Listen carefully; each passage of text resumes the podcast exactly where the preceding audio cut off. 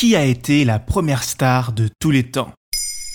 Merci d'avoir posé la question. Brad Pitt, Tom Cruise, Natalie Portman, Sharon Stone, Lady Gaga, Céline Dion, ce sont des personnes célèbres et on les appelle communément des stars de cinéma ou de la chanson. Une star a une renommée internationale, suscite un engouement populaire hors norme et doit parfois sa réputation à ses extravagances et ses caprices. Si le terme de star est passé dans le langage courant, il y a bien eu une première. Celle-ci s'est éteinte il y a 100 ans, le 26 septembre 1923, et elle s'appelait Sarah Bernard. Qui est Sarah Bernard En toute simplicité, elle est considérée comme la plus grande tragédienne de la fin du 19e et du début du 20e siècle.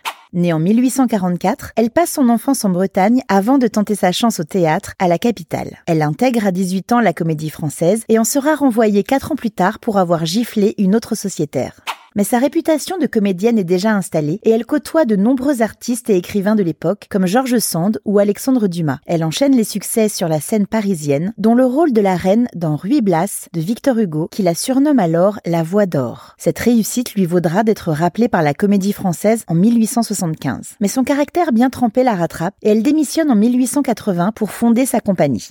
Si elle s'essaye également à la peinture, à la sculpture, au cinéma, Sarah Bernard aura surtout une vie de triomphe au théâtre.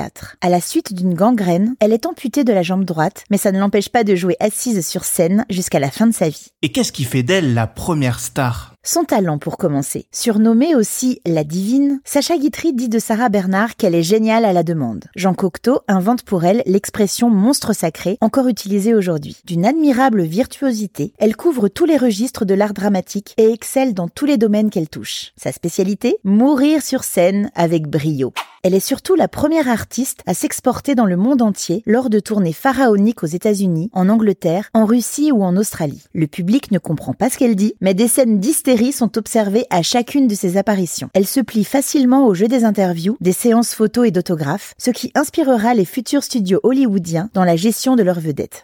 Remarquable femme d'affaires, Sarah Bernard est aussi la première à associer son image à des marques pour en faire des publicités et des produits dérivés, de la poudre de riz à l'absinthe, en passant par le cassoulet.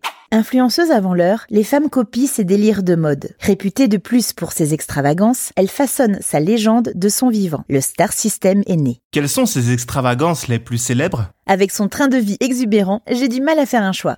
Engendrant les premiers paparazzi qui veulent vérifier la rumeur, elle couche par exemple dans un cercueil en bois rose pour s'habituer à la mort. Fascinée par les reptiles et les fauves, elle cohabite avec une vraie ménagerie. Elle offre des funérailles à son alligator, mort d'une indigestion de champagne. Son boa périt également après avoir gobé les coussins du canapé. On raconte qu'elle va jusqu'à consulter un médecin pour demander une grève de queue de tigre sur les reins.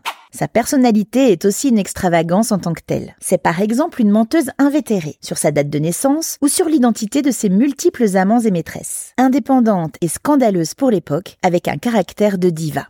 Mythe absolu du théâtre, tous les comédiens connaissent sa célèbre répartie face à une jeune actrice qui lui disait ne jamais avoir le trac sur scène. À quoi Sarah Bernard répondit Ne vous inquiétez pas, ma petite, ça vous viendra avec le talent.